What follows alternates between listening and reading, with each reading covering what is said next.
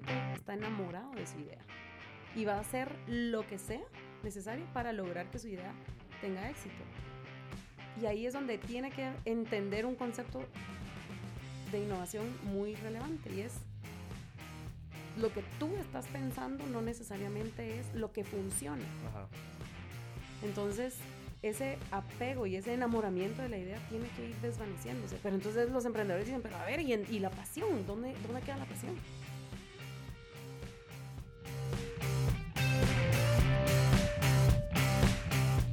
Hola, soy Marcel Barascut y esto es MB Podcast.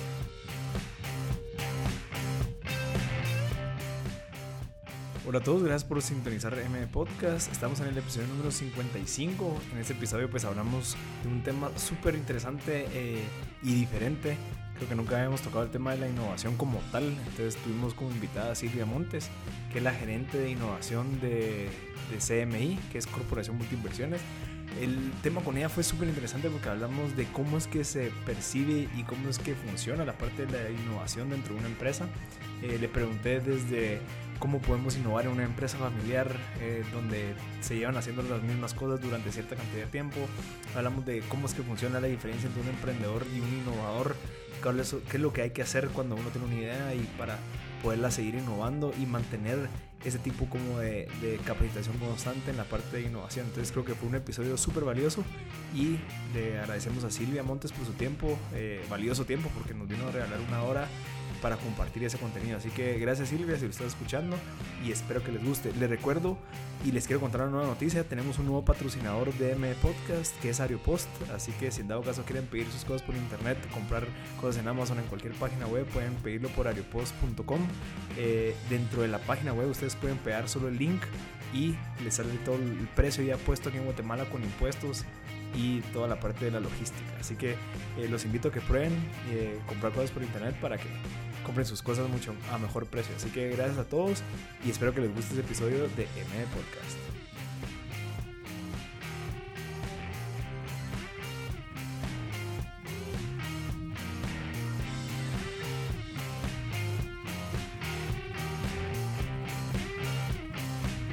Estamos grabando, Silvia. ¿Cómo está? Bien, gracias, Marcel. Gracias por invitarme. No, me, definitivamente me... Hubo dos personas que me recomendaron su nombre.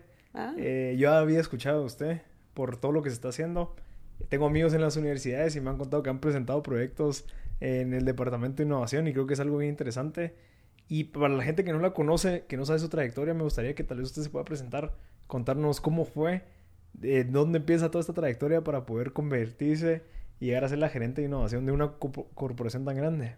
Buenísimo, pues en, en breve. Yo soy ingeniera en alimentos de la Universidad del Valle, ahí es mi alma mater. Okay. Y después empecé a trabajar, quería, quería tener un poquito de experiencia laboral antes de meterme en una maestría. Luego me metí a la maestría en finanzas en la Marroquín. Y mm, por azares del destino, terminé en Project Management, en una de las unidades de CMI. Y realmente ahí aprendí mucho, ahí aprendí a trabajar. Lo que hablábamos la importancia de tener, de tener una estructura de trabajo en donde uno pueda aprender a entregar resultados de una manera de alta calidad, en estándar, en tiempo, en dinero. Y realmente ahí aprendí a, tener una, ejecución disciplinada. Luego de ahí me paso al área de innovación. Yo, ingeniera, con background financiero, gestión de proyectos que son bastante lineales, un poquito, un poquito complejos, y termino en un área que se estaba formando, un área que yo no conocía absolutamente nada, y bueno, tuve que empezar a aprender. Empecé a, ver qué cursos habían, qué libros podía leer, eh, y tuve la, tuve la suerte de, de tener un, una persona externa a la compañía que nos daba soporte en todo el tema de innovación y realmente me le pegué. Me, empecé, a, empecé a absorberle todo lo que podía en términos de, teoría y contenido. Y él me, presentó al jefe de él, al, que había fundado la, consultora. Una persona fascinante. Para mí es una de las personas que más conoce innovación a nivel mundial. Se llama Hitendra Patel. de hecho, él hizo una, un TED Talk hace, hace poco, por si lo quieren, por si lo quieren buscar. Y, y, luego ya empapándome un poquito, ya, ya medio le atinaba al tema, pues, porque ya después de tanto, de tanto aprender. Y, y tuve la dicha de, de, que en ese momento que entré a, innovación, la empresa también estaba en un modo de aprendizaje. Ya. Entonces la empresa nos dio un poquito de flexibilidad para, para plantear hipótesis y probar y, equivocarnos. Pero equivoquémonos, pero aprendamos, ¿verdad? No, no, no, son, tan no son tan altruistas en ninguna empresa. Pero eso, eso fue una dicha que, que, que, me, que me ayudó a, no tener miedo de poner en práctica todo lo, todo lo que uno aprende de innovación. Y ya con esto, eh, ya, ya saqué, ya me metí a, un, a, una, a una certificación de innovación de MIT. Y de IMD, que es eh, una escuela de negocios en Suiza. Y pues, pues en esas estoy tratando de poner en práctica nuevamente todo lo que, todo lo que aprende uno. Es un aprendizaje constante, realmente. Quisiera, quisiera preguntarte de cuando te metiste a trabajar como Project Management, ¿tú crees que, o sea, es como una algo que va en contra de mucho que se ha leído, que un emprendedor no busca trabajo y sino que anda emprendiendo y emprendiendo? Pero yo hace poco, te lo voy a decir la verdad, yo hace poco entendí que sí necesitas tener tal vez una base como de trabajo y experiencia bajo un jefe antes de lanzarte a emprender de cierta manera, porque uno necesita cabal, o sea, como que entender como que las necesidades de la excelencia, porque puede ser que tú no te exijas tanto como alguien, un, un tercero hacia ti. Entonces, veo y comparto lo que estás diciendo de tener esa estructura, tener esas entregables de una manera profesional porque eso es lo que te enseña es, ok, me levantaron la barra hasta arriba y tengo que, o sea, cumplir esas exigencias. Mira, yo creo que ahí... Bueno, yo tengo una teoría, porque mi vida se ha basado en, eh, ahora en, hacer teorías y, plantear hipótesis y a ver, a ver qué resulta en los experimentos, pero em, creo que todo va a depender de la persona. Yo conozco, yo conozco patojos súper jóvenes que ellos dicen, yo jamás voy a querer tener un jefe, yo no sirvo para eso, yo no sirvo para, em, para recibir órdenes, yo no sirvo para tener una autoridad sobre mí. Y otros que dicen, yo emprender ni loco, yo prefiero tener mi paycheck claro todos los fines de mes y ya. Cualquiera de los dos, de los dos puntos de vista está súper bien si tiene claro qué es lo que quiere hacer, o por lo menos, sí, porque es difícil tener claro qué es lo que uno quiere, pero por lo menos tener claro qué es lo que uno no quiere o qué se requiere de uno para, mm, para tener éxito y cuál es la definición de éxito de cada quien. El, siempre dice, mi papá, mi papá es emprendedor, desde, bueno, la historia de mi papá es fascinante también, pues, pero con cinco hijos y de repente llega con mi mamá y le dice, mira, fíjate que acabo de renunciar porque ya no puedo tener jefe.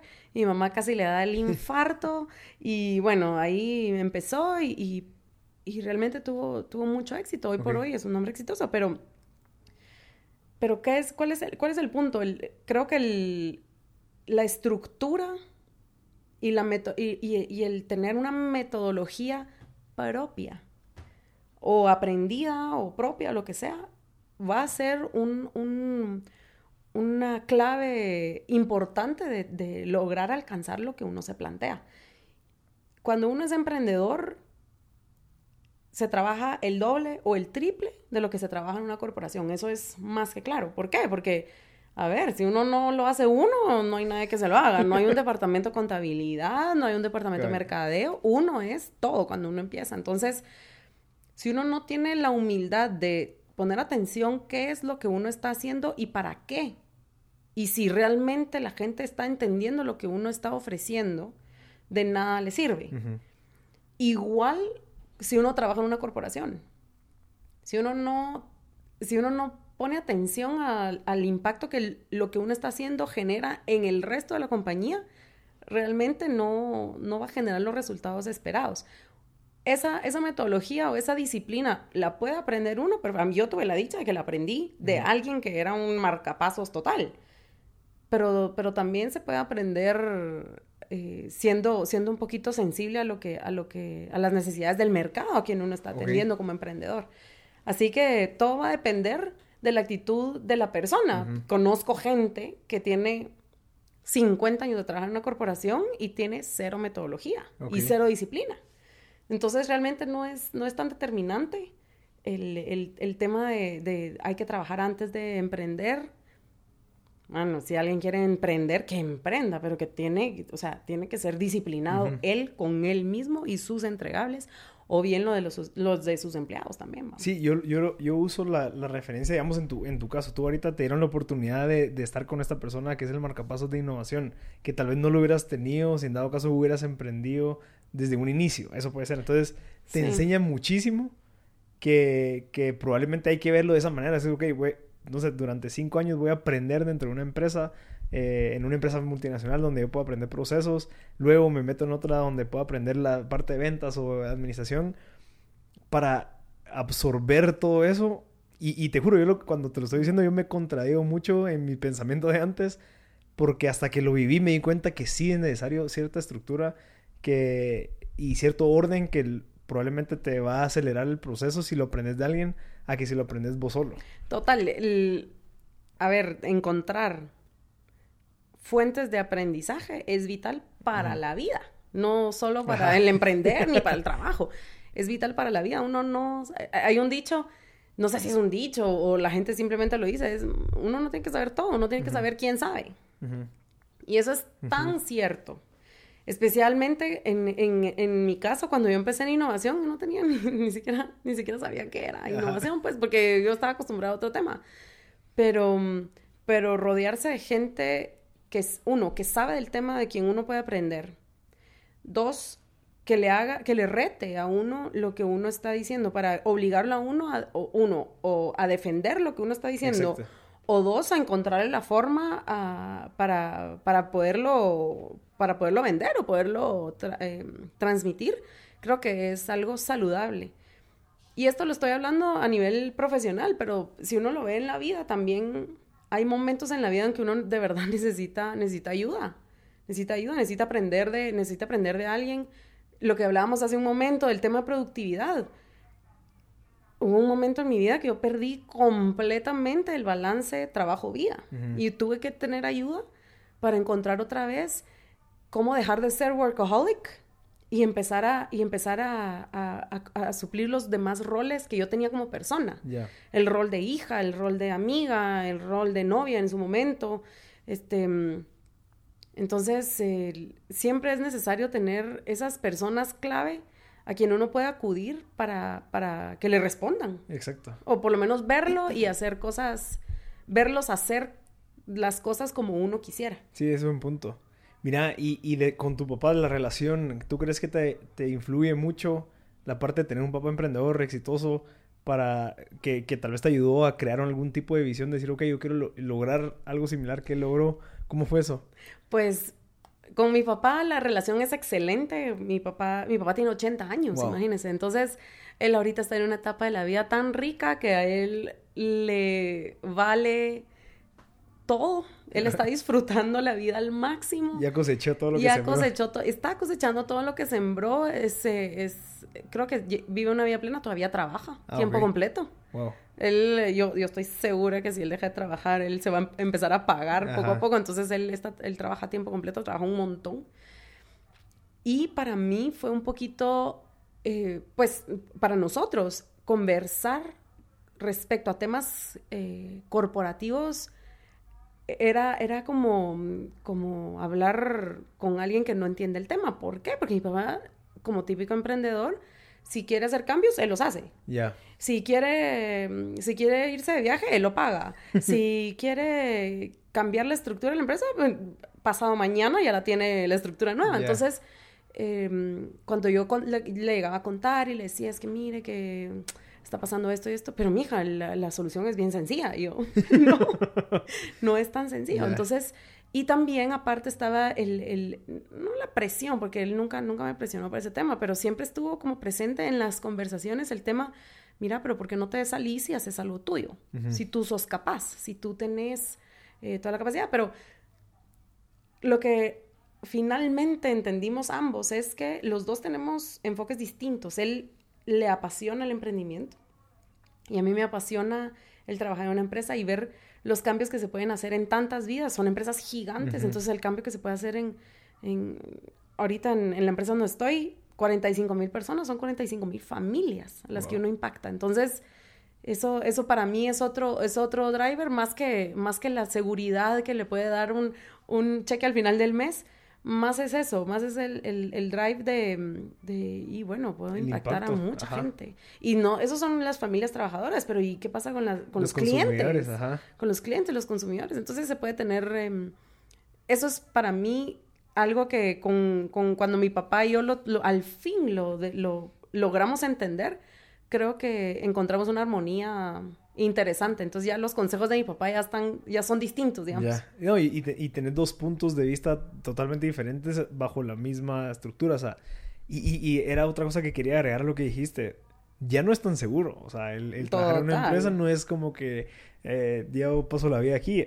Tenés, tenés muchas cosas que incluso hasta a veces es posiblemente hasta más inseguro de cierta manera porque tenés que cumplir cierta, ciertos roles, tenés que cumplir ciertas cosas que tal vez puede ser que un emprendedor no lo tenga que hacer porque en cualquier momento te pueden despedir. Totalmente. O sea, no es tan seguro como mucha gente, incluso yo lo vendía, cuando un, se me acercó un, alguien que me escuchó en la radio y me dijo, mira, no creas que es tan seguro, o sea, el hecho que que estemos bajo una corporación que ya no hay tanto riesgo de que tanta incertidumbre, no significa que nosotros estamos al 100% ya asegurados el resto de la vida.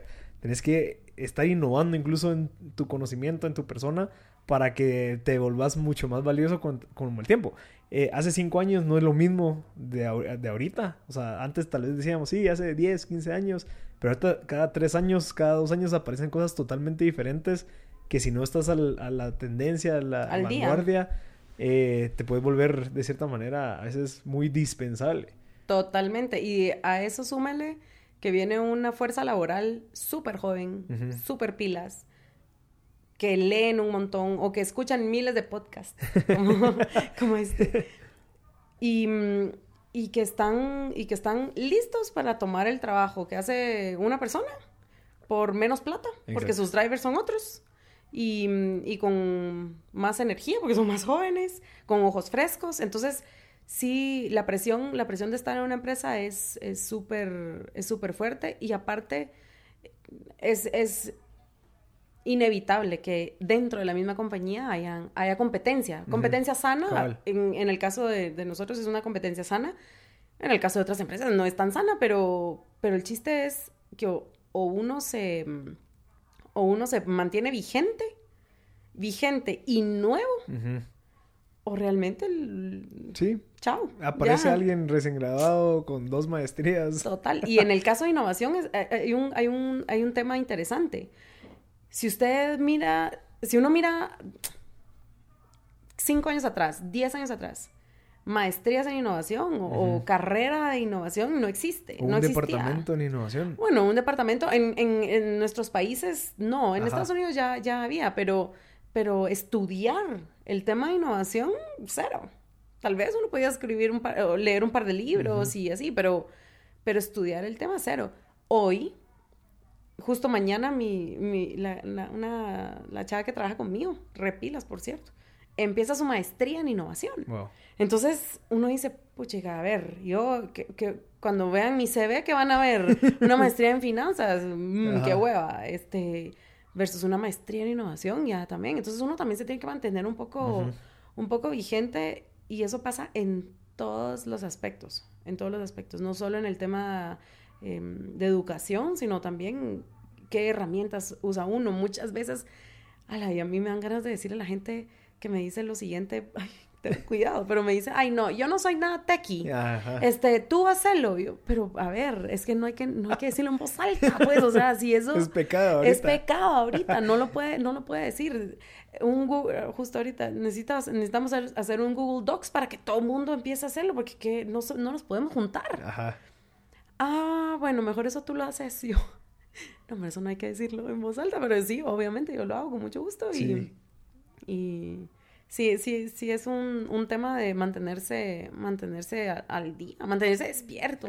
Sí, estar consciente de todo lo que está pasando y que estar consciente de que en algún momento no sé, si no lo seguís haciendo, o sea, no, no, no te puedes quedar igual. Sí. O sea, estamos hablando de los teléfonos, de las tablets, de la tecnología que cada año, si no estoy mal, no sé cuántos días, es, es exponencial los cambios que se hacen y eso impacta de, tal, de cierta manera lo que vos haces. Puede ser que tu trabajo sea X, pero una aplicación de hace dos años que empezó haciendo eso, ahora ya está haciendo tu trabajo. Total. Que si vos no aprendes a usarlo, pues alguien que lo sepa va a poder manejar tu trabajo y el de él, porque ya esta aplicación ya lo hace. O de ciertas cosas entonces, ser consciente, obviamente estarse actualizando, yo creo que el, el estar de cierta manera en redes sociales, eh, hay que tener mucho cuidado quiénes seguís, porque puedes estar siguiendo cosas que tal vez no te estén dando, pero también hay personas que están constantemente educándote de todas estas tendencias que puedes aplicar en el trabajo. Total, totalmente. Hay, leí un, hace, hace poco leí un, un, un dato curioso que decía que ahorita si uno estudia en una universidad algo de tecnología,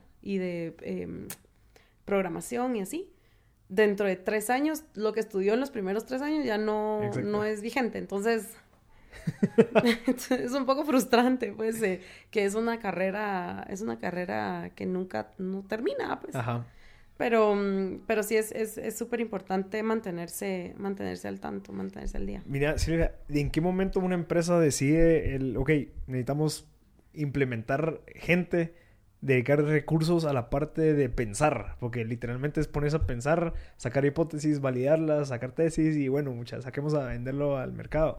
¿En qué momento una empresa dice, ok, ¿cuándo le dedico recursos a esto? Bueno, pues hay como varias, varios motivadores para que una empresa decida innovar. Y mm, lastimosamente, la mayoría de veces tiene que ver con que les están comiendo el mandado o están dejando de ganar lo que ganaban antes o alguien pilas empezó a ver que había algún cambio relevante que estaba acercándose. Mm. Puede ser pueden ser muchísimas razones, pero generalmente las grandes que, em, que, empezaron, back in the day, que empezaron a ver temas, temas de innovación, era por dos razones, o porque estaban perdiendo eh, Market share. Market share. O porque alguien, alguien les abrió los ojos y les dijo, ok, mucha, esto viene y pongámonos las pilas porque esto, esto viene para quedarse. Ajá. Este, en nuestro caso fue una visión, fue una visión, fue una mezcla de las dos. Realmente se, se vio algunos, algunas cosas que venían en, en temas de la región y, y pues bueno, empezamos a ver eso que venía reflejado en el market share. Ok. ¿Verdad? Este, no, no era que estuviéramos perdiendo market share, sino que, que realmente ya no, estaba, ya no estaba siendo tan fácil ganar ah, como antes. Igual estábamos ganando, pero, o sea, winning in the game, ¿va? Pero em, igual estábamos ganando, pero ya no era tan sencillo como antes. Entonces empezamos a ver, puchis, ¿por, por, qué, no, ¿por qué nos está costando más? Y empezamos a ver un montón, y de ahí fue cuando levantamos la mirada y empezamos a ver el entorno. Y, y fue cuando se decidió, se decidió entrarle, entrarle de manera formal. Esta empresa, CMI, si es del tamaño que es, no es porque no ha innovado. Ajá. ¿verdad? Pero hasta, hasta, hasta el 2014 se decidió, bueno, vamos a hacerlo formal Ajá. y vamos a hacerlo metodológico. Todos, todos innovamos de manera distinta lo que vamos a, lo que queremos hacer es estandarizar conocimiento, estandarizar procesos, metodologías, herramientas, este, cultura. Y pues bueno, empezar a impregnar ese tema. Lo que, y algo interesante que se dieron cuenta cuando empezaron con este, con este esfuerzo, fue que lo que los llevó a ser el tamaño que son ahorita no es lo que, los, va a llevar al siguiente nivel. Y si querían dar, si quieren llegar al siguiente nivel, y se dieron cuenta que manteniéndose igual no iban a poder hacerlo. Entonces, así fue como decidieron em, entrarle, entrarle de manera formal. Y, mm, y ha costado, sí, ha costado. Son cambios culturales súper fuertes. Venir de una mentalidad de eficiencia operativa, eficiencias, eficiencias, eficiencias, a una mentalidad de, ok, tenemos que ser eficientes, pero también tenemos que pensar hacer las cosas diferentes, de distinta manera. Entonces, este, este cambio cultural em, es un proceso, es un proceso ongoing en lo que estamos, en lo que estamos trabajando fuertemente. Y, mm, y, pues bueno, vamos a ver. a mí me, gustó lo que dijiste, lo que, de lo que te trajo aquí no te va a llevar a donde querés llegar a estar. Creo que es la realidad de muchas empresas, eh, especialmente las familiares, en, estos casos donde, donde tal vez sigue la figura paternal y sigue la manera de esta estructurar de que ahí está el papá y, y lleva, no sé, X cantidad de tiempo, que como él lo hizo así, entonces así se tiene que hacer. Creo que es, es, un momento, bueno, que, que, que otras preguntas que te quería hacer que es que, ¿qué pasa si yo quiero innovar en mi empresa? Pero no puedo tener los recursos o no puedo invertir los recursos en un departamento de innovación. ¿Qué es lo que tengo que hacer para que estas, estas empresas que están en ese, en ese como limbo, que, ok, tengo que innovar o literalmente me van a comer el mandado? Ya vienen empresas con tecnología que tal vez yo no he aplicado todavía. Me va a llevar un, no sé, dos años de curva de aprendizaje aplicarla. ¿Qué es lo que tengo que hacer para, para sobrevivir? Bueno, pues en ay, la puchis, esa es una pregunta bien, bien difícil de responder de manera breve, pero voy a tratar. Sí. Creo que hay dos cosas importantísimas que tienen que tener, que tenemos que tener en, en mente. Uno, la importancia de tener un, tener un marco de trabajo respecto a innovación. pero un marco es al menos tener... Un marco conceptual. Ahorita, ahorita lo voy a ah, explicar. y dos, saber que tocan tomar decisiones duras. Ok. En el, en el tema de un marco, un marco de trabajo, nosotros, pues nosotros lo tomamos em, del Global Innovation Management Institute, que me parece un marco de trabajo fenomenal, no solo para innovación, sino para un montón de otras, eh, de otras iniciativas que se pueden, que se puede adaptar. Pero hablando específicamente de innovación, este, este marco conceptual tiene tres pilares básicos. Estrategia de innovación, es decir, ¿qué quiero alcanzar? Uno, ¿por qué? Quiero, ¿Por qué quiero alcanzar lo que quiero alcanzar o por qué quiero innovar? Dos, hacia dónde quiero llegar y tres como más o menos más o menos por dónde le quiero le quiero tirar. Ya. Eso es el tema de estrategia. Luego, el segundo tema que es lo que va a lograr que la estrategia sea una realidad o sea ejecutable es la capacidad para innovar. Okay. Es decir, qué procesos tengo que tener, qué gente tengo que tener, porque no necesariamente la gente que tengo hoy es la gente correcta. Exacto. Em, qué gente tengo que tener y cuánto plata le tengo que invertir. Y tres, el, qué cultura de innovación quiero tener. Eh, siempre pongo, cuando doy talleres, pongo un ejemplo de las, los típicos ejemplos de las empresas que hoy ya no existen. El, mm. típico caso de Blockbuster, el típico caso de Kodak, el típico caso de Panam. Eh, bueno, usted no sé si se acuerda de, la aerolínea Panam, pero... No, vino de la película. Bueno, pero la de eh, Leonardo DiCaprio. Bueno, pero Panam en realidad a mí me, me, me, encanta, me encanta la historia. Panam fue una aerolínea, fue la primera aerolínea de llevar eh, a cabo un viaje transatlántico de, manera exitosa. Ah, ok. Y, y, fuera, todas las niñas queríamos ser aeromosas de Panam, todos los niños querían ser pilotos de Panam. Y hoy por hoy ni existe. Ajá. ¿Verdad? Entonces, ¿qué pasa, qué pasa con estos... Em, con estos, em, estas empresas desaparecieron, no se, no se, no se mantuvieron al día, no se mantuvieron vigentes. Y la moraleja es que hoy por hoy los cambios están siendo tan rápidos. Antes, una empresa, Panam se tardó como 30 años en desaparecer. El, caso de Blockbuster se tardó 4. Ok. Ya iba incrementando la, o sea, el, tiempo, el tiempo que se tarda en desaparecer una empresa ahora, hoy por hoy, se, se, se traduce a meses. Wow. Entonces, realmente ¿será que es suficiente hacer innovación? Y la respuesta es no, la respuesta es, no, brother, no, tenés que ser innovador, tiene que estar en tu ADN. Y, y, es por eso que es tan importante y ponemos tanto énfasis, nosotros en CMI ponemos tanto énfasis en la cultura de innovación. ¿Qué comportamientos queremos generar en la gente? ¿Qué pensamiento? Queremos generar gente que, o queremos generar comportamientos que la gente diga, no, eso no se puede hacer. Eh, o queremos generar comportamientos que la gente proponga cosas. ¿Qué tipo de cultura de innovación queremos tener? Ya no es suficiente hacer innovaciones, tenemos que ser innovadores. Y esto en una empresa no importa el tamaño que, que tenga. Si la empresa tiene claro hacia dónde quiere ir o tiene claro por qué quiere innovar, hacia dónde quiere ir, qué necesita para hacer esa, esa innovación realidad y qué tipo de culturas y comportamientos quiere fomentar, pues ahí está su, su, forma de empezar a trabajar temas de innovación. No es necesario un, equipo, un equipo gigante, ¿no? Hay, o sea, si, si queremos verlo así, hay consultoras que, atienden necesidades puntuales. Saber qué puedo hacer in-house, saber qué puedo hacer eh, outsourced es, es importantísimo también. Lo puede hacer cualquier empresa de cualquier tamaño. Hay muchísimos recursos hoy por hoy en, de innovación en Guatemala, partners con quien se pueden aliar. Este, nosotros, nosotros mismos no hacemos todo in-house. Es carísimo, es carísimo y es tardadísimo. O sea, hay gente que ya lo sabe, ya lo, ya lo hace. Entonces, para nosotros es, em, es parte de nuestra estrategia de innovación diferenciar qué hacemos internamente y qué, y qué, qué hacemos externo en base a, en base a ese, a ese marco conceptual o ese framework de estrategia, capacidad y cultura, viene la, mi segundo punto, de las decisiones difíciles. Muchas veces hay, hay dos opciones.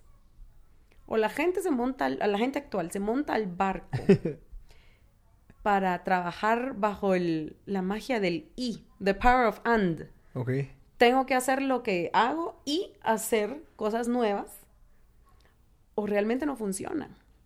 Si es una empresa pequeña, si es una empresa grande, bueno, contraten a dos equipos separados, pues, pero si es una empresa pequeña, sí les toca, sí les toca más duro. Tienen que, tienen que hacer las dos cosas. No se pueden quedar solo siendo operativamente eficientes. Ya.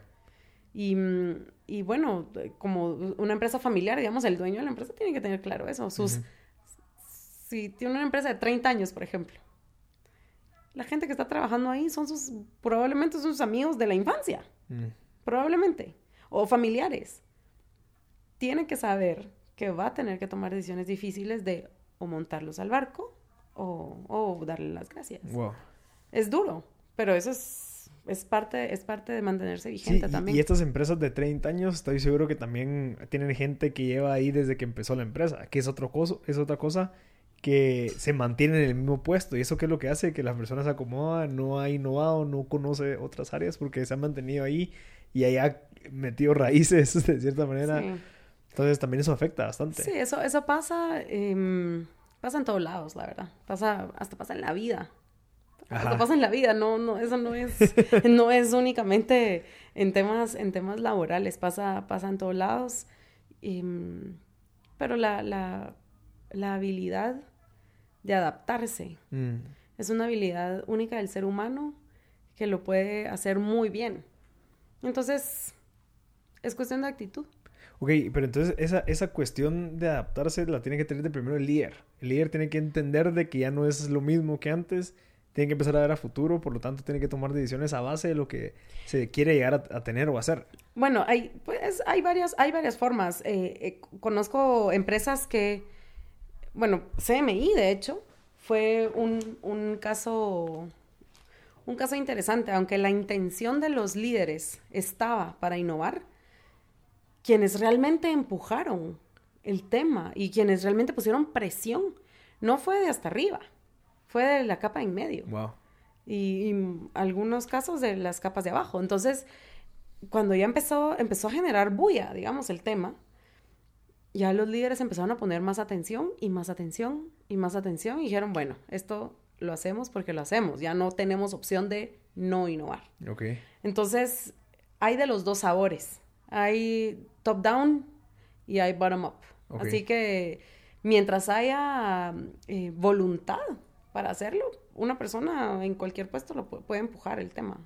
Puede empujar, puede, puede empaparse del tema, puede ser un, thought leader del tema y, y, empezar a, y empezar a traer la atención al tema y, y, empezar a darle la relevancia que, la relevancia que tiene. ¿Y te ha tocado tratar con, eh, digamos, en una corporación tan grande, la gente? O sea, la, el, la, la, resistencia al cambio, de mucha tengo esta idea que les va a mejorar la vida, pero que ellos no quieren ese cambio porque hay gente que le asusta el cambio, entonces no te apoya. Eh, ¿cómo, ¿Cómo hiciste? O sea, uno, si te ha pasado, y dos, ¿cómo hiciste para superar eso? Por supuesto que, siempre hay gente que no, que, diría mi mamá, los papás del no. Ok. ¿verdad? Pero, y muchas veces yo he sido, yo he sido uno, una de ellas eh, por, por otros, todos tenemos razones para decir que no. Muchas razones tienen que ver con timing. Ya. Muchas razones tienen que ver con ancho de banda. A veces no se, uno no se da basto. El que mucho abarca, poco aprieta. Enfoquémonos. Mm. Enfoquemos los esfuerzos. Entonces, em, o bien, en mi caso, en mi caso particular, yo trabajaba o trabajo con mucha gente muy creativa, muy soñadora, que eso es parte de, los innovadores, ¿no? Y es difícil tratar de aterrizarlos. Entonces, eh, y, es difícil tratar de enfocar a la gente muy creativa. Entonces, uno se vuelve también en un, en un fuerte funcionario del no. Pero en el caso, en el caso que, yo he tenido que presentar o, mis equipos ante, o los equipos con los que yo trabajo, realmente yo no tengo equipos directos, sino que yo trabajo como a la periferia de los equipos, siendo facilitadora de herramientas, facilitadora de foros.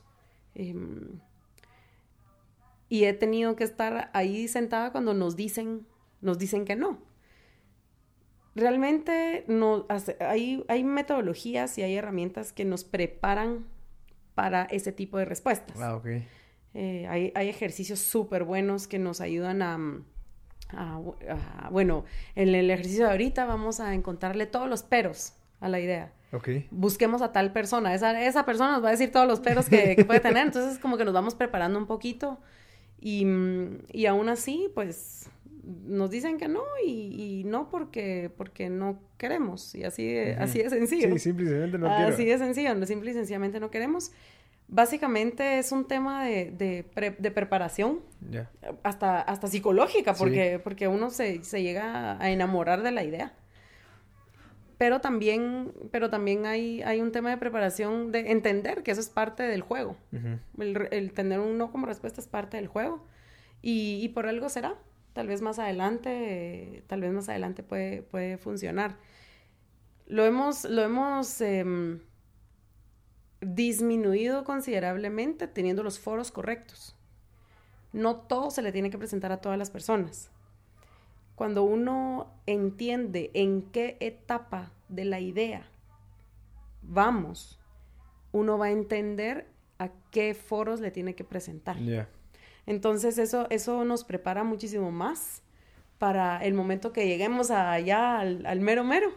Ya la idea ya va en otro estado, en otro estadio. ¿Sabes que yo estaba leyendo en un libro que se llama Originales? Que, que lo ah. ah, me encanta. Me encanta ese libro. Y hay una parte que me gustó bastante, que la gente que nunca ha probado hacer ideas, la gente que no ha tenido ideas, la gente que, que, que se ha limitado a pensar, es la que más se va por la parte del no. Mientras que hablas con gente que ha tenido ideas, la gente que tiene ya esa creatividad, esa curiosidad de que sí se puede, solo que hay que pensar de esta manera. Entonces, identificar los dos tipos de personas. En el libro incluso hicieron experimentos de que antes de empezar a evaluar alguna idea que querés que te la, que te la acepten, eh, que los pongas como a pensar en proyectos o ideas locas para que ellos se quiten como que esa imposibilidad y después presentar la idea que posiblemente es loca, ellos ya lo van a ver con una aceptación un poquito más abierta y, muy probablemente va a ser más fácil de aceptar. Sí, sí, estoy, estoy de acuerdo. Lo que sí, tal vez, en lo que tal vez no estoy tan de acuerdo, es en el tema de que son personas que nunca han tenido, nunca han tenido ideas. Ok. Puede ser que sí, que sí han tenido ideas, em, pero tal vez nunca les ha tocado ejecutar ideas tan disruptivas. Pero porque es, porque está bien, o sea, no, o sea, no, no todos las, imagínese si todas las personas fueran disruptores. Cabal. O sea, eso sería un mundo sin estructura, sería una anarquía total. Pero, pero mm, creo que todo, todo, todo va en función de cuándo necesito la aprobación de ese tipo de, este tipo de personas, cuándo los necesito involucrar a este tipo de, de, personas. Muchas veces, y a nosotros nos ha funcionado muchísimo, de hecho, tengo, tengo un par de personas en la, en la corporación que son bastante, bastante, mm, no, no quiero decir negativos, porque no, no es que sean negativos, sino que son críticos. Ok. Bastante críticos. Y he aprendido, hemos aprendido durante, durante estos, estos, estos años que a ellos es a quienes les tengo que presentar antes. Les presento a ellos antes o les digo, mire, fíjese que estoy trabajando en este tema, ¿qué piensa? Y me empiezan a deshacer la idea y después les hago la pregunta, ok, entonces, ¿cómo la hago? Y ahí ya los pongo como en jaque. Ya. Y ellos empiezan eh, súper incómodos, mis gordos, súper incómodos, pero empiezan a darme un montón de insights súper relevantes para, para robustecer la idea. Y eso es parte del proceso.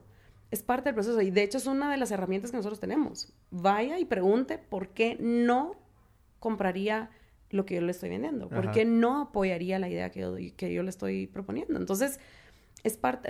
es tan importante que es parte del proceso que nosotros tenemos ya estandarizado. Qué interesante. Es duro. Es, es, es duro porque no es... De verdad que no es bonito que uno le diga brother, tu idea así que sucks, man. No es bonito, pero, pero es, parte, es parte del juego, es, es, parte de, es parte de robustecerla, es parte de, de hacerla bulletproof.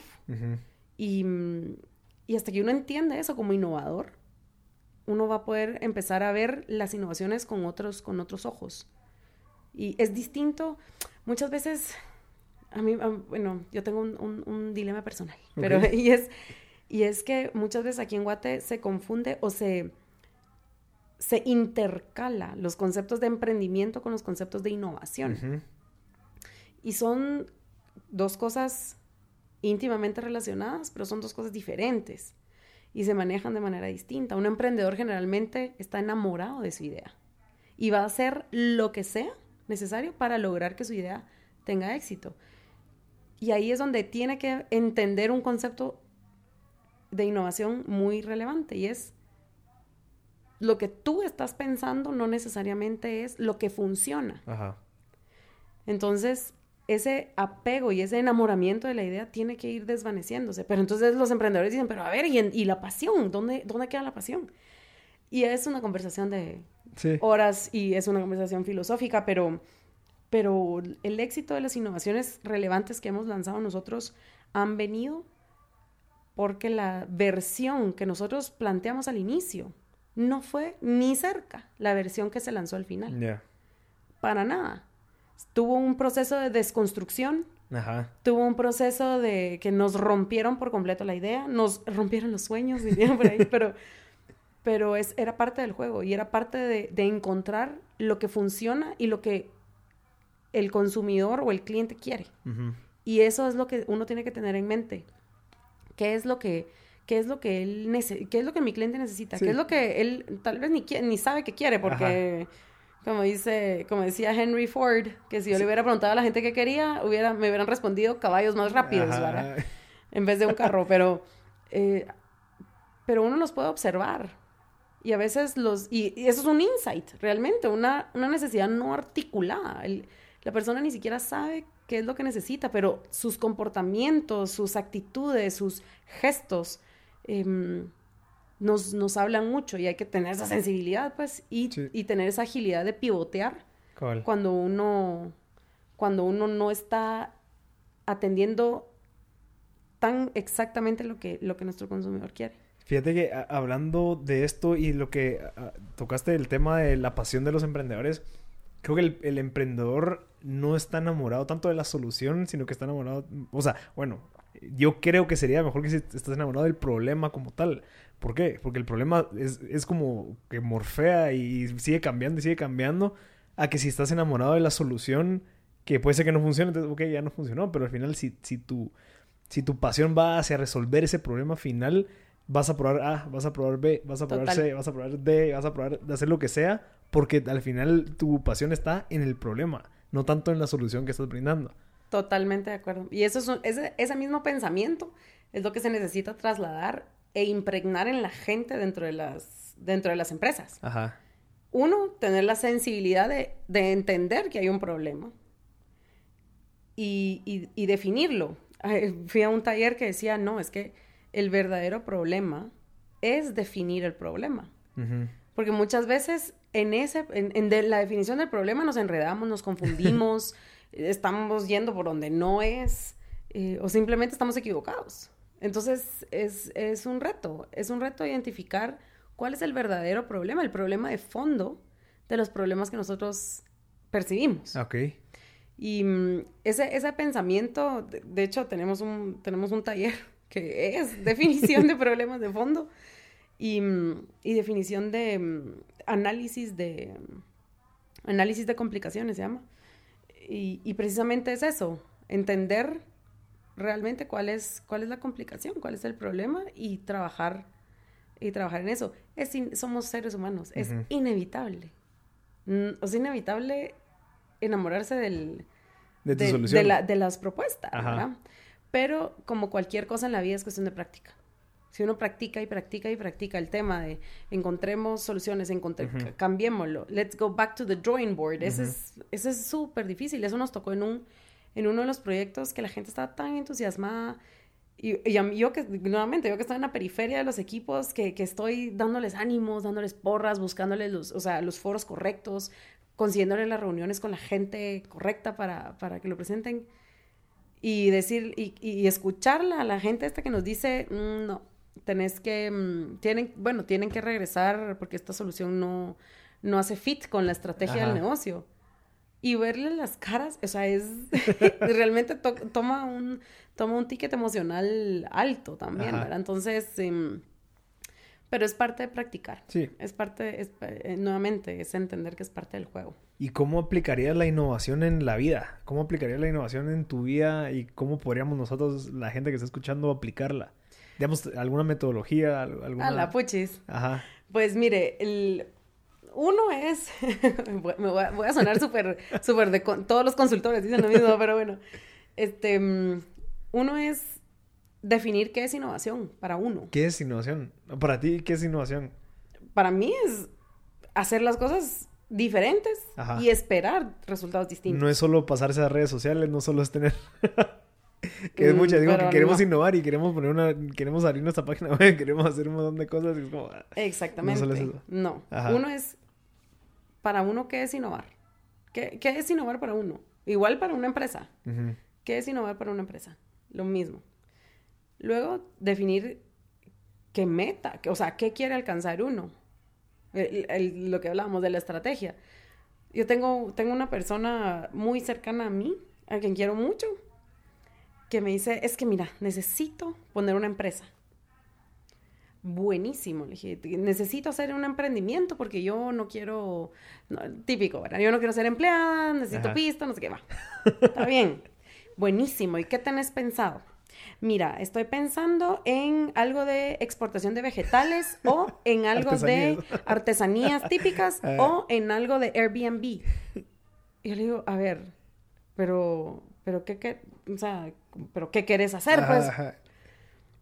Cualquiera, cualquier cosa, pero no, es que no, no es así. Ajá. No es así. No es cualquier cosa. Uno tiene que encontrar primero qué es lo que le apasiona a uno y bueno, ver si hay algo algo en esa vía, pues. Por eso, ¿qué, es innovación para uno? Es tan importante. ¿Qué es lo que uno quiere lograr? Igual de importante que qué es innovación. Y tres, edúquese. Edúquese. Tiene que, tiene que aprender, tiene que leer, tiene que ver videos, ya Netflix ya no es de para ver Friends ni para ver, no, es para ver documentales acerca del tema, es para emplear el tiempo, em, empleemos el tiempo en, en, algo que aporte este al tema que yo quiero. Em, y ya, hágalo. sí, probar, fallar, probar, fallar, probando, Tenemos proyectos que va estudio y estudio y estudio de mercado y son miles de dólares y yo solo me puse, a, me puse a sumar todos los estudios de mercado que hemos hecho. Y yo les digo, mucha, hubiéramos, hubiéramos lanzado, y ya lo hubiéramos sacado al mercado. Pues si no, si no funcionaba, ya lo hubiéramos sacado. O bien, de repente ahí sí. ¿Verdad? Pero, mm, ¿cómo es? Parálisis por análisis, lo que dicen, pero, pero sí, es, es importante como prepararse un poquito y aprender un poquito el tema. Al menos lean un libro, pues, de, de, de, qué es, de, de cómo puedo innovar. ¿Cómo puedo innovar? ¿O cómo puedo...? Este Clayton Christensen no tiene... Tiene el de, el de Innovator's Dilemma. Tiene un libro que, que se llama How, How, How Will You Measure Your Life? Wow. Es una nave. Es una nave. Es cómo llevar todos estos, todos estos temas de innovación, que él es un profesor súper bueno de, de, del tema de innovación, y cómo llevarlo a, a la vida. Entonces, eh, no es, no, de verdad, no es de soplar y hacer botellas Hay que prepararse como todo. Uno quiere correr una maratón, perfecto, entrene. Ajá. Cómprese los tenis correctos, si no se le van a llenar de ampolla los pies. Este, la ropa, cómprese una ropa correcta, si no va a ser una sopa de sudor cuando termine. O sea, hay que prepararse. Y eso implica, implica esfuerzo, implica trabajo, implica mm, desvelos, implica dejar de salir a parrandear. Sacrificios. Implica no tener dinero para comprarle el arreglo de flores para el Día de la Madre. o sea, implica muchísimas, muchísimas cosas y estar dispuesto. Hay que estar dispuesto a, hacerlo. Mira, Silvia, y un día normal tuyo dentro del Departamento de Innovación, estoy seguro que tenés que filtrar muchísimas ideas, filtrar muchísimos proyectos. ¿A base de qué filtras esos proyectos? ¿A base de qué filtras esas ideas? Y si has cometido algún error y te has arrepentido, ¿cómo ha sido? Pues eh, tenemos, tenemos, tenemos algunas herramientas para, para evaluar las ideas y al, siendo 100% honesta, no hemos sido buenos ni disciplinados en hacer este tipo de filtros. Em, esto está a punto de cambiar porque estamos en, una, en, medio de una transformación bastante importante, pero em, necesitamos, necesitamos robustecer nuestra rúbrica de evaluación. Cada proyecto es tan distinto, porque estamos hablando, por ejemplo, estamos hablando de un proyecto de pollo amarillo, comparándolo con un proyecto de energía solar, comparándolo con un edificio de apartamentos nuevo, comparándolo, o sea, son, son proyectos tan distintos y mm, que es, difícil encontrar una métrica, una, una rúbrica que, que los empareje. Sin embargo, como lo hacemos nosotros o como es la propuesta que queremos reforzar, que se empiece a, tener la disciplina para hacer, tiene que ver con, el fit estratégico. Si cumple o, va alineado por lo menos con la estrategia, si aporta significativamente hacia el objetivo de, de alguno de los enfoques estratégicos que nosotros tenemos, si mueve la aguja en términos de crecimiento. Y, mm, y si es suficientemente innovador. Ok. Es, así es como, lo, como los evaluamos nosotros y ya podemos estandarizar un poquito más o menos de qué estamos hablando, si estamos comparar peras con peras, manzanas con manzanas, ¿verdad?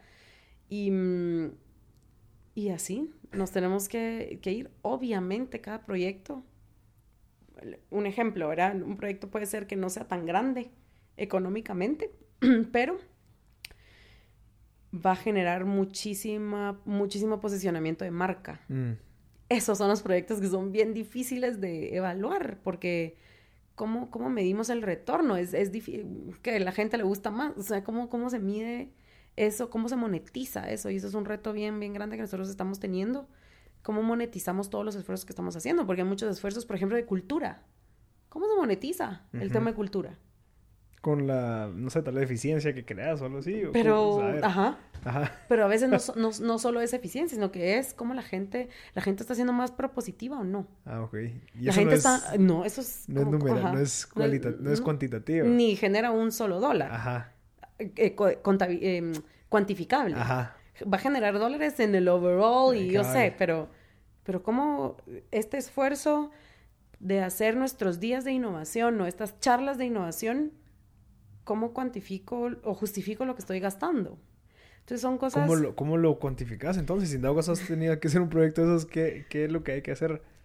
Es, se, se va todo a un bolsón, se, ah, se, hace una encuesta de satisfacción y, y, de, y de engagement de la gente al tema de innovación, ah, pero realmente no es monetizable, no, no lo puedo capitalizar. Sí, tal vez no van a invertir tanto en eso, pero sí van a invertir cierta cantidad. Pero, pero conceptualmente es, es difícil porque nuevamente, conceptualmente necesitamos ese tipo de cosas para que la gente no le diga que no a tantos proyectos, por ejemplo, para que la gente empodere a sus, a sus, a sus eh, subalternos a que generen ideas de innovación para, no sé, para generar ahorros o yo qué sé. Pero es como que un círculo vicioso que no, la cultura no funciona si no hay una estrategia, la estrategia no funciona si no hay capacidades, las capacidades no funcionan si no hay cultura. Entonces, como es un, es un, es un arte. es un arte y es difícil entender ese, ese tema, especialmente cuando nos asignan presupuestos. Ajá, ¿y cuánto vas a, cuánto, cuánto me dijiste que vas a gastar en, en cultura? Eh, sí, pero, pero ¿y por qué? Entonces, em, es, un, es un arte y todos tienen que estar educados en el tema para poder habilitar, eh, para poder habilitar lo que se necesita hacer. Exacto.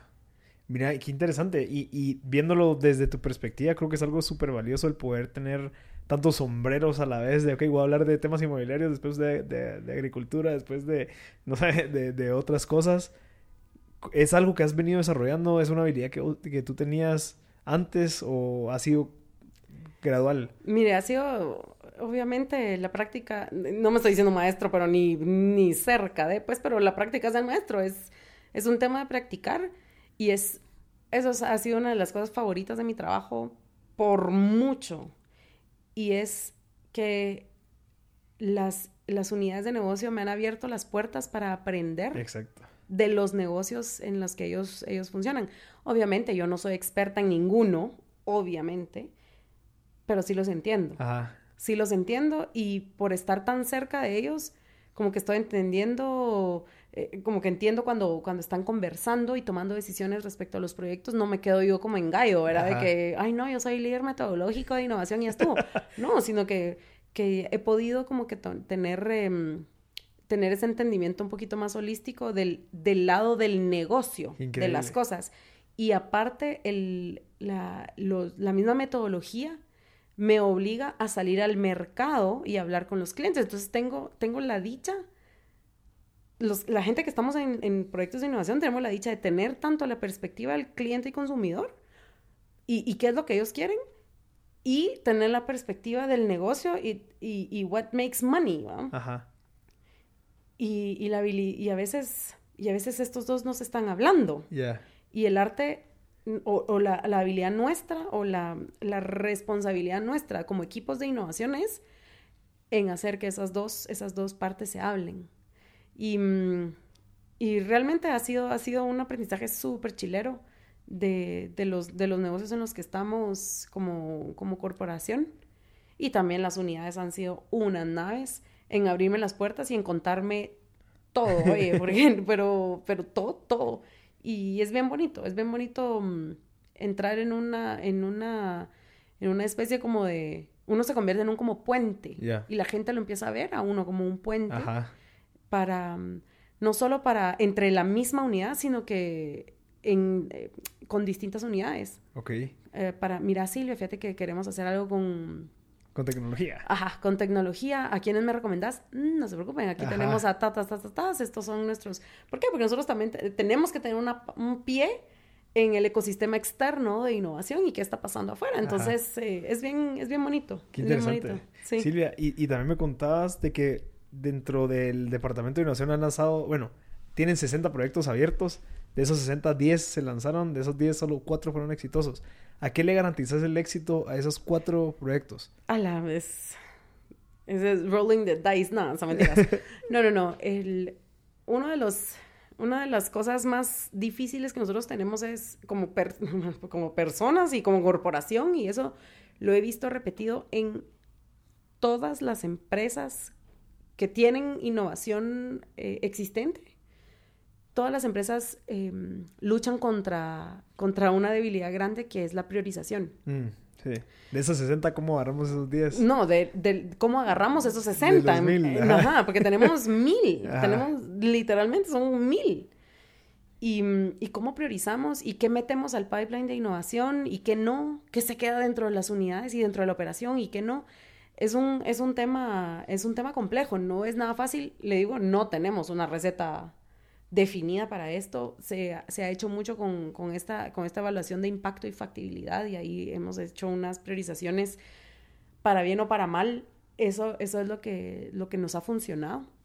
Este, el éxito de estos cuatro es una, es una convergencia de muchos factores hablaba, le, contaba del tema de, que se alinean las estrellas un poco, pero es, es, un tema muy fuerte que el insight del consumidor haya sido el correcto.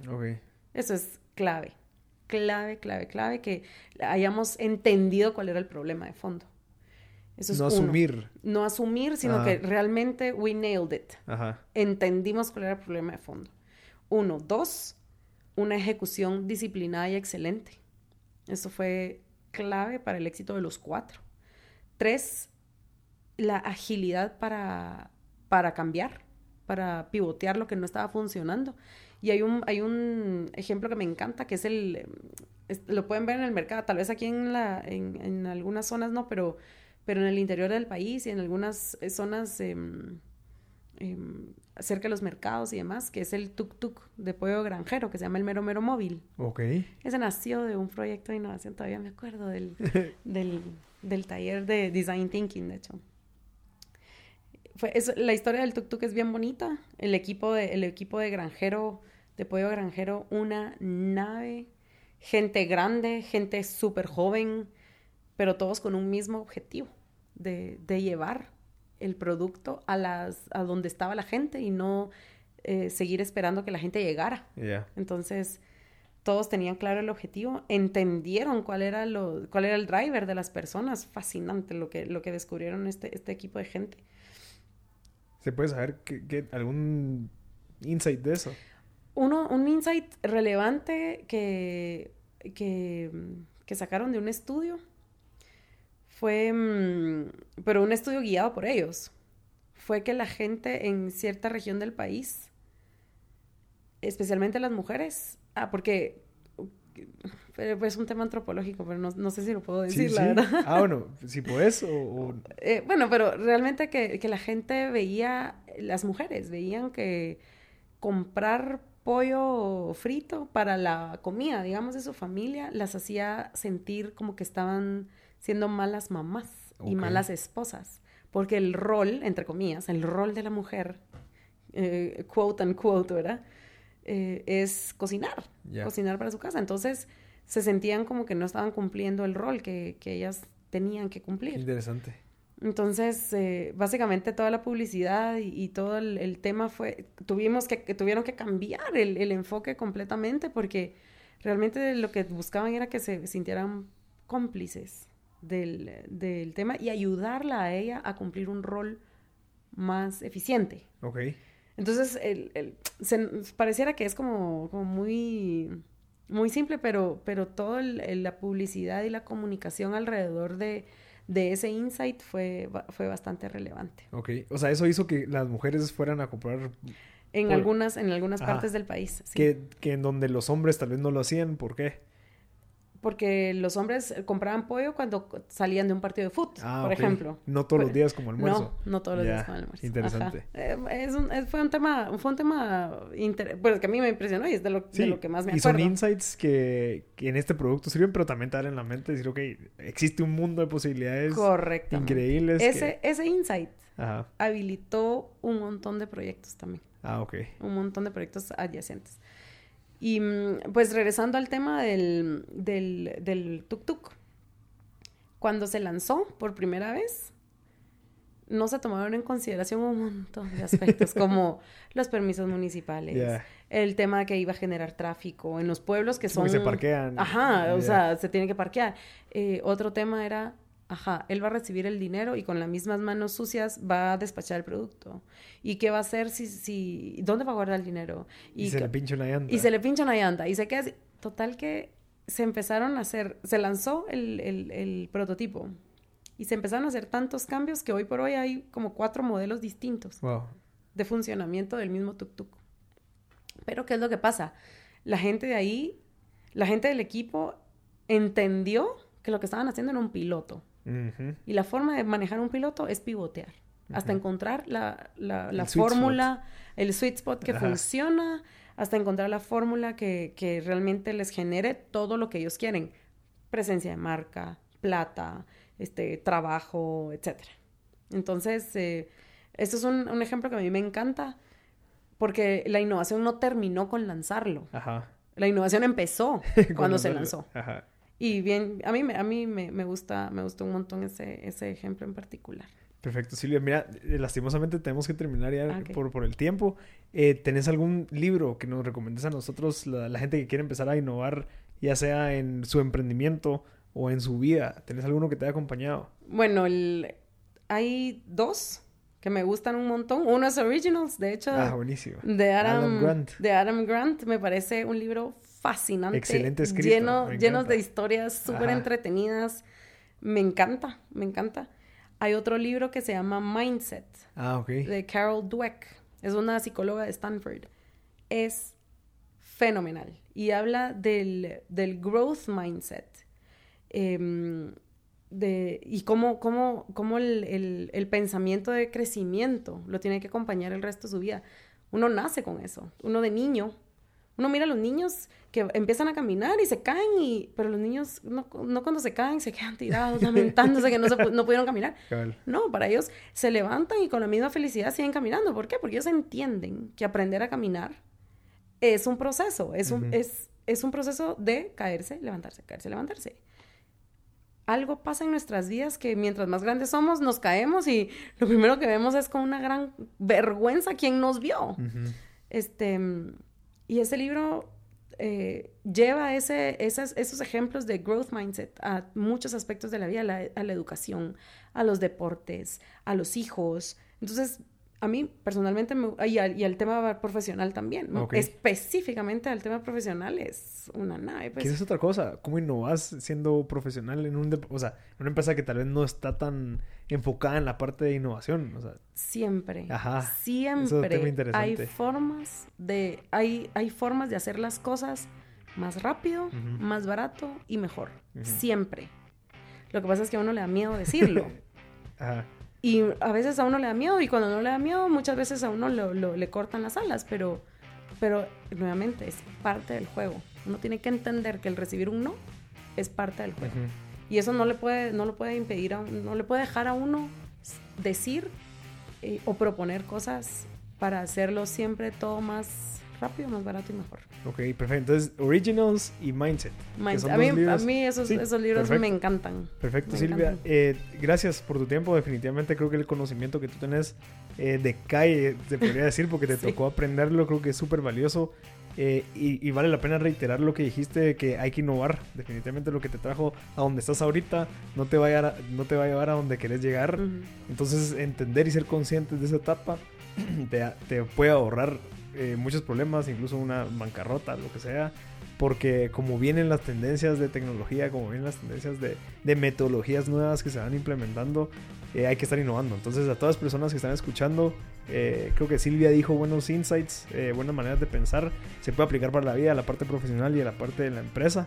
Entonces, de nuevo, muchas gracias Silvia y y gracias. Y de verdad creo que sería bonito hacer otro podcast Por y, supuesto, ampliar feliz, qué alegre. Ya, un poquito con más detalle ciertas metodologías para que la gente pueda aprender Buenísimo. y aplicarla. Sí, hay un montón de cosas súper chileras en, en, el tema de innovación. Cosas viejas que siguen vigentes y cosas nuevas que están revolucionando el tema de cómo hacemos las cosas. Y también otra cosa que me gusta pues agradecer es que estás ayudando a mucha gente de universidades. O sea, como que abriéndole las puertas a que ellos aprendan eso antes de graduarse para cuando salgan ya al menos hayan tenido una, una pizca de lo que es el mundo de verdad y, ser evaluados por alguien profesional, pues. Trabajar con los, con los alumnos de las universidades es una nave. Eso, eso puede ser otro podcast. Ajá, también.